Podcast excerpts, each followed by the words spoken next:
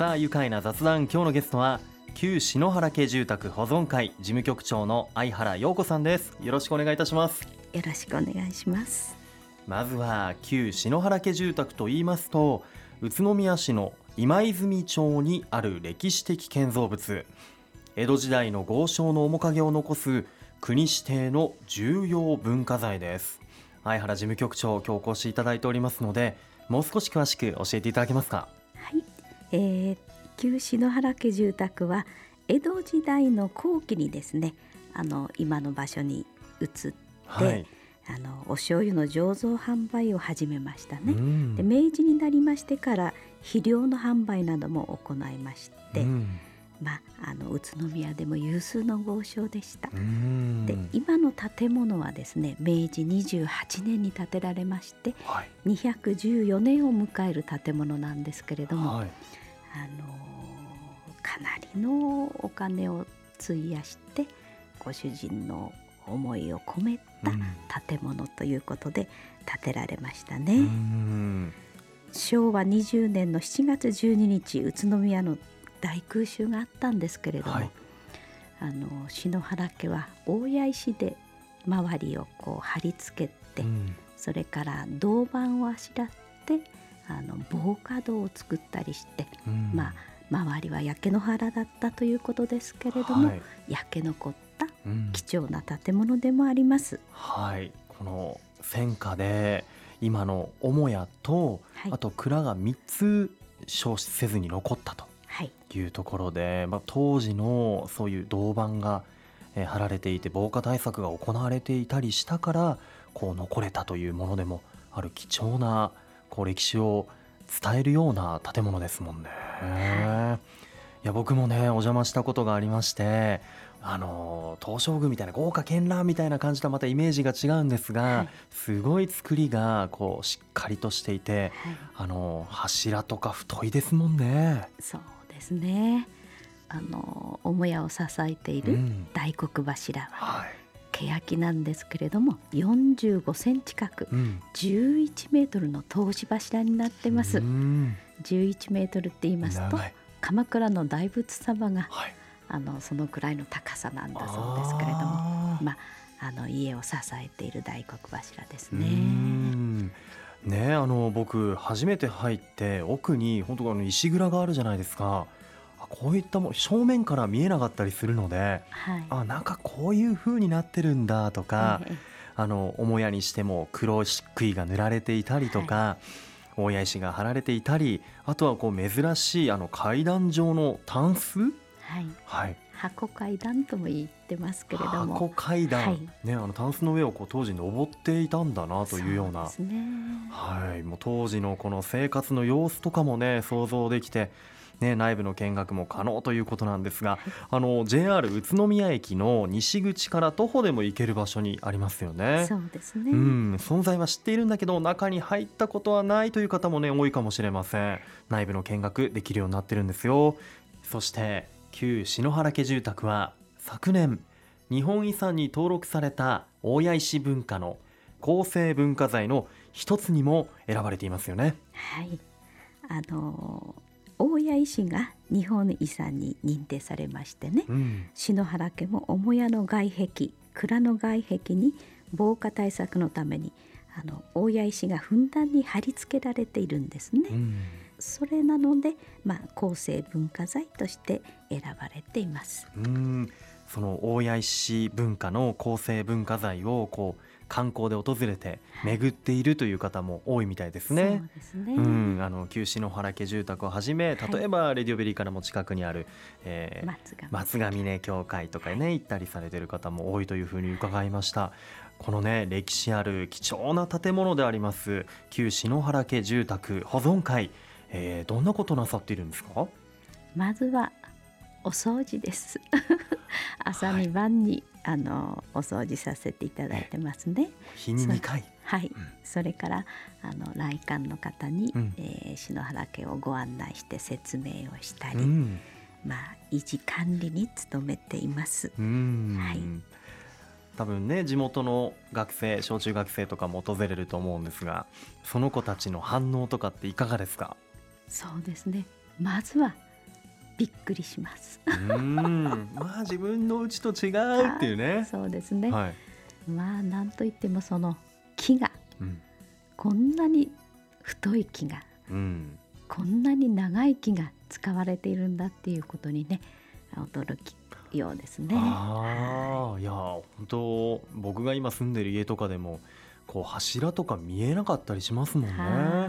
天井の柱が見えたりとか梁が見えたりとか、それだけで子どもたちはその違いに気づくことができるんですね。天井板を張らずに見せ張りという作りになっているので、うん、やはりその辺は今の建物と違うなって子どもたちはすぐ気がついてくれますね。ね、そんな貴重な建物で、まあ、お掃除ということですけど掃除のこう大変なところとかもあるんじゃないですか？はい。あの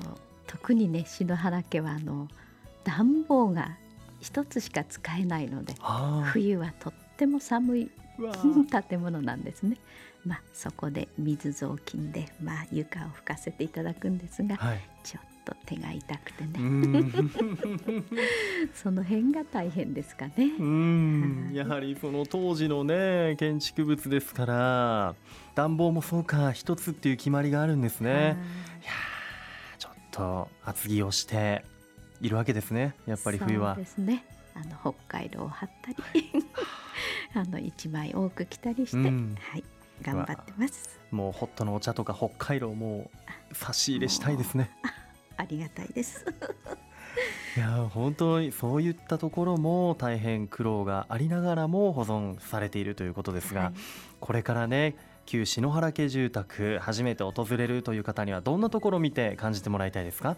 そうですね。まずは立派な木材が使われているということです、うん、あの太い木長い木そんなものがふんだんに使われてましてね、うん、他から見えるお客様もこんな立派な木が使われている建物は今までに見たことがないよなんてね、うん、言ってくださる方もありますね。ね当時のそのままですからね、はい、その当時使われていたものもねこう道具とかも置いてあったりしますから。そうですね、ね、帳場も残っていたりしています、はい、えー、ぜひ皆さんにも見てもらいたいですね、はい、それでは後半も相原さんにお話を伺っていきます。ではここで一旦ブレイクいたしますさあ愉快な雑談今日のゲストは旧篠原家住宅保存会事務局長の相原陽子さんです。改めましてよろしくお願いいたします。よろしくお願いします。相原さんもともとご出身はどちらなんでしょうか？生まれはですね、うん、宇都宮じゃないんです県外ですか？いやいや県内なんですけれども、はい、うん、あの父の仕事でね田舎をずっとこう回り歩いていたんです。ええいつ宇都宮にお越しになったんですか？宇都宮に来たのは大学の時ですね。うん、小学六年の時に転校して、ええ、あの桜賞にも半年ぐらいいたことがあります。はいはい、はい、そうなんですね。じゃあ小学生の時に宇都宮にこう来て、まあ、もちろんゆかりある土地で大学はじゃあ宇都宮の大学で。そうですね。大学時代の思い出というとどんなことが思い出されますか？そうですね。まああの音楽家だったんですけれども、はい、7人の仲間がいたんですね、ええ、でその7人でよくあのフランス式庭園、はい、舞台の中にあるフランス式庭園で、いろいろお話をしたことがね思い出に残ってますね。へ宇都宮大学のフランス式庭園で、はい、ね皆さん楽しくお話しされていてどうですか？その当時のこう女学生たちは学校終わってどっか遊び行ったりとかしませんでしたか？まあちょっとサテンなどに行ったりもしましたかね。喫茶店などね、うん、お茶飲み。に、はい、ね。当時のこの街中のこととかって何か思い出せますか？街中、うん、まああの頃はオリオン通りはとっても賑やかな通りでしてね、うん、本当にあの土日になりますと、うん、もう人がたくさん行き交っていましてね、はい、お店、まあ、からもこう声がこう飛び交うような、賑やかな通りだったですよ。へえ、はい、もう前が見えないというか、人並みをこうかき分けて歩くような。はい、へえ、そうなんですね。当時の宇都宮もこう街中も楽しんでいらっしゃったんですね。ズバリ今相原さんが宇都宮の好きなところというとどんなところが好きですか？ところというか、うん、宇都宮ってとっても住みやすい街だなっていう、うん、そこが好きですね。そしてちょっと行けば自然もたくさんあるというところですね。うん、うん、へえ、なんか場所とかで言うとありますか？どこか。あの八幡山もとっても素敵ですし、あの美術館のあるところもいいですよね。うん、そして大谷、うん、大谷の資料館もなかなか素敵です。はい。はい、たまにこう行ったりとかするんですね。そうですね。うん。で今はねこうその大谷好きということでしたが大谷石も使われている旧篠原家住宅の保存会で活躍されていますが、はい、今保存会のメンバーって何名ぐらいいらっしゃるんですか？26名ですね。あ、はい、あの想像していたよりもいるかなと思いますけど、はい、あの1日は2人組で、うん、ああの当番を務めておりますね、うんうん、はい、事務局長の相原さんがじゃあこう当番のシフトを決めたりとか？はい。あの皆さん都合をつけながらあの務めてもらってますね。そうなんですね、はい。そうやって今26名の保存会のメンバーの皆さんが活躍されてこの旧篠原家をこう守り、えー、伝えていくという活動をされていますがこの活動を通してねこうやりがいを感じることってどんなことがありますか？はい。まずは見に来てくださった方からねお褒めの言葉をいただいた時がね、うん、とっても嬉しいですね、うん、綺麗ですね、うん、とかね、うん、綺麗だねとかこうよく残っているね、ね、いい状態でねっていうふうにね。それからその建物のね、うん、素晴らしさをこう感じてくださっている、立派な梁とか、柱とかそれから古いガラスが残っているところとか、その昔を大事に保存しているということをね褒められたりすると、うん、嬉しいですね。ねあの、はい、やはり毎日の日に2回のこのお掃除があってというねとても綺麗な状態で保存けど当時のこの木材をこう綺麗な状態で残すもちろん一般公開もされていていろんな方が訪れるのでその状態のこう保存っていうのは難しいところもありませんか？あの朝に晩にとお掃除はさせてもらってるんですが、うん、あの木の部分は主に水拭きなんですけれどもあのちょうど帳場の上がりかまちがですね、はい、あのちょっと油分が少なくなって、うん、こう白くなってしまったんですね。うん、それであのぬか雑巾で拭くようにしましたら、まあ艶が戻って、はい、はい、米ぬかのそうですね、うん、木も油気が欲しかったようです。はい、もうその日本ならではというか、はい、古くから伝わるそういうお掃除の仕方も取り入れて、その当時の状態をこうキープしていくということなんでしょうかね。い。やもう僕なんか自分の家をきれいにするのですらできてないのに旧篠原家のことを思うと相原さんは毎日のように掃除されてすごいですね。我が家もこのように掃除するといいんだなと思うんですが。なかなか我が家はそこまでいきません。いやいやもう本当ねみんなが綺麗だねというその旧篠原家ではなんと11月6日からですね開催されています宇都宮ゆかりの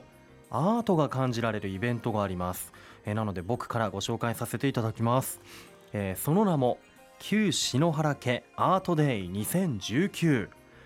宇都宮市では芸術の創作活動が特に顕著で今後の活動が期待できる宇都宮市ゆかりの芸術家に対して宇都宮エスペール賞を授与しています。えそのエスペール賞を今まで受賞してきた芸術家の作品展示やアーティストのコンサートをこの旧篠原家住宅を舞台にして開催するというスペシャルイベントとなっています。え、出品する芸術家さんですがたくさんいらっしゃいますよ、えー、彫刻リビングアートの、えー、高橋康文さんそして洋画の臼井隆夫さんまた洋画の片桐剛さんデザインの笹川敦子さん、えー、そしてコンサートも行われます。コンサートはピアノの黒岩幸喜さんそして声楽家の川久保博さんによるコンサートも行われます。いや本当ねこう今までに宇都宮エスペール賞を受賞されたもうそうそうたるメンバーが集まっていますが相原さんどんな方に来てもらいたいですか？そうですね。古い建物や文化財に興味を持っている方はもちろんですけれども芸術や音楽に興味を持っている方にもぜひ来てもらいたいですね。古い和の建築と芸術の組み合わせのアートデイならではの催しですのでぜひこの開催期間に来ていただければと思います。はい。旧篠原家アートデイ2019は11月17日日曜日まで開催しています。ただし11月11日月曜日は休館となります。時間は午前9時から午後5時まで。アートデイ2019コンサートは次回は11月16日土曜日午後5時から6時までで声楽家の川久保博さんのコンサートが行われる予定です。コンサートには事前のお申し込みが必要になります。定員は先着60名。お申し込みは電話で宇都宮市文化課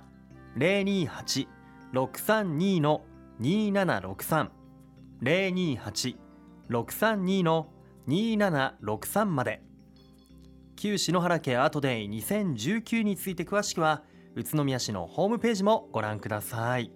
さあ相原さんこの他にも旧篠原家住宅では定期的に行われているイベントもたくさんありますよね。はい。まずは初市の日におしるこの販売を行っています、はい、えー、大きな門松を飾ったり、うん、ちょっと普段のお家では見られないようなあのお供えを飾ったりしていますので、うん、ぜひお越しいただければと思います。お汁粉、ね,、は美味しいと大変評判です、うん、ぜひいただきたい。はい。それからですね、うん、えー、2月後半あるいは3月初めの土曜日にですねあの弥生の集いというのをやっていましてねあの2月から3月3日までの間に篠原家の立派なお雛様があるんですが、うん、それを1回と2回と飾らせてもらっています、うん、そして弥生の集いの日には、はい、抹茶と和菓子の販売それから甘酒の販売なども行っています。そして5月4月から5月にかけて篠原家のお餅の5月人形を飾らせてもらっていますね。まあ、あのその他にいろいろ利用していただいていまして、今年ですとお花の展示それから和服をリフォームした展示、はい、それからちぎり絵とか、今までですと書の展示とか、まあ、いろんなあの展示やあの民話の語りなどでも使ってもらっていますね。うん、民話の語り語り部さんが来て、はい、ああいいですね。また雰囲気もあってもう旧篠原家住宅ならではの催しがこう1年通していろんな時期に行ったら楽しめそうですね。はい、さあ旧篠原家住宅保存会の活動を通して、えー、原さんこれから栃木宇都宮どのように盛り上げていきたいと思っていますか？はい、えー、国の重要文化財であるこの旧篠原家住宅をですね、はい、これからもしっかりと保存できるようにみんなで頑張っていきたいと思っています。そしてこの素晴らしい建物をねぜひ多くの方に見ていただければと思っていますね。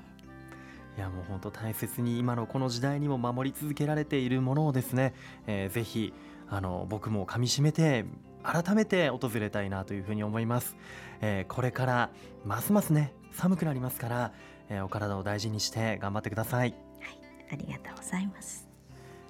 それでは最後になりましたこのワードで一緒に締めましょう。よろしいでしょうか。参ります旧篠原家住宅で愉快な宇都宮。ありがとうございます。愉快な雑談。今日のゲストは旧篠原家住宅保存会事務局長の相原陽子さんでした。どうもありがとうございました。ありがとうございました。ば愉快だ宇都